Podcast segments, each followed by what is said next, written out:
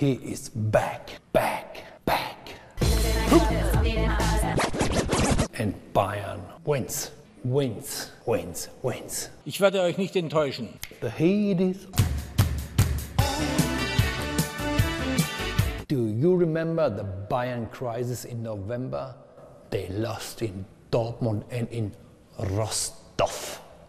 And then Hoeneß became president. El Presidente. And since then, they keep winning, winning, winning, and even Müller has scored a goal. Die Fähigkeit kann bei Bedarf jederzeit zurückkommen. Hoeneß is the reason for the winning streak. He draws a lot of attention because he has strong opinions. He calls Dortmund and Leipzig enemies.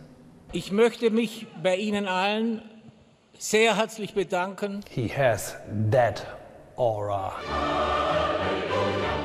and passion.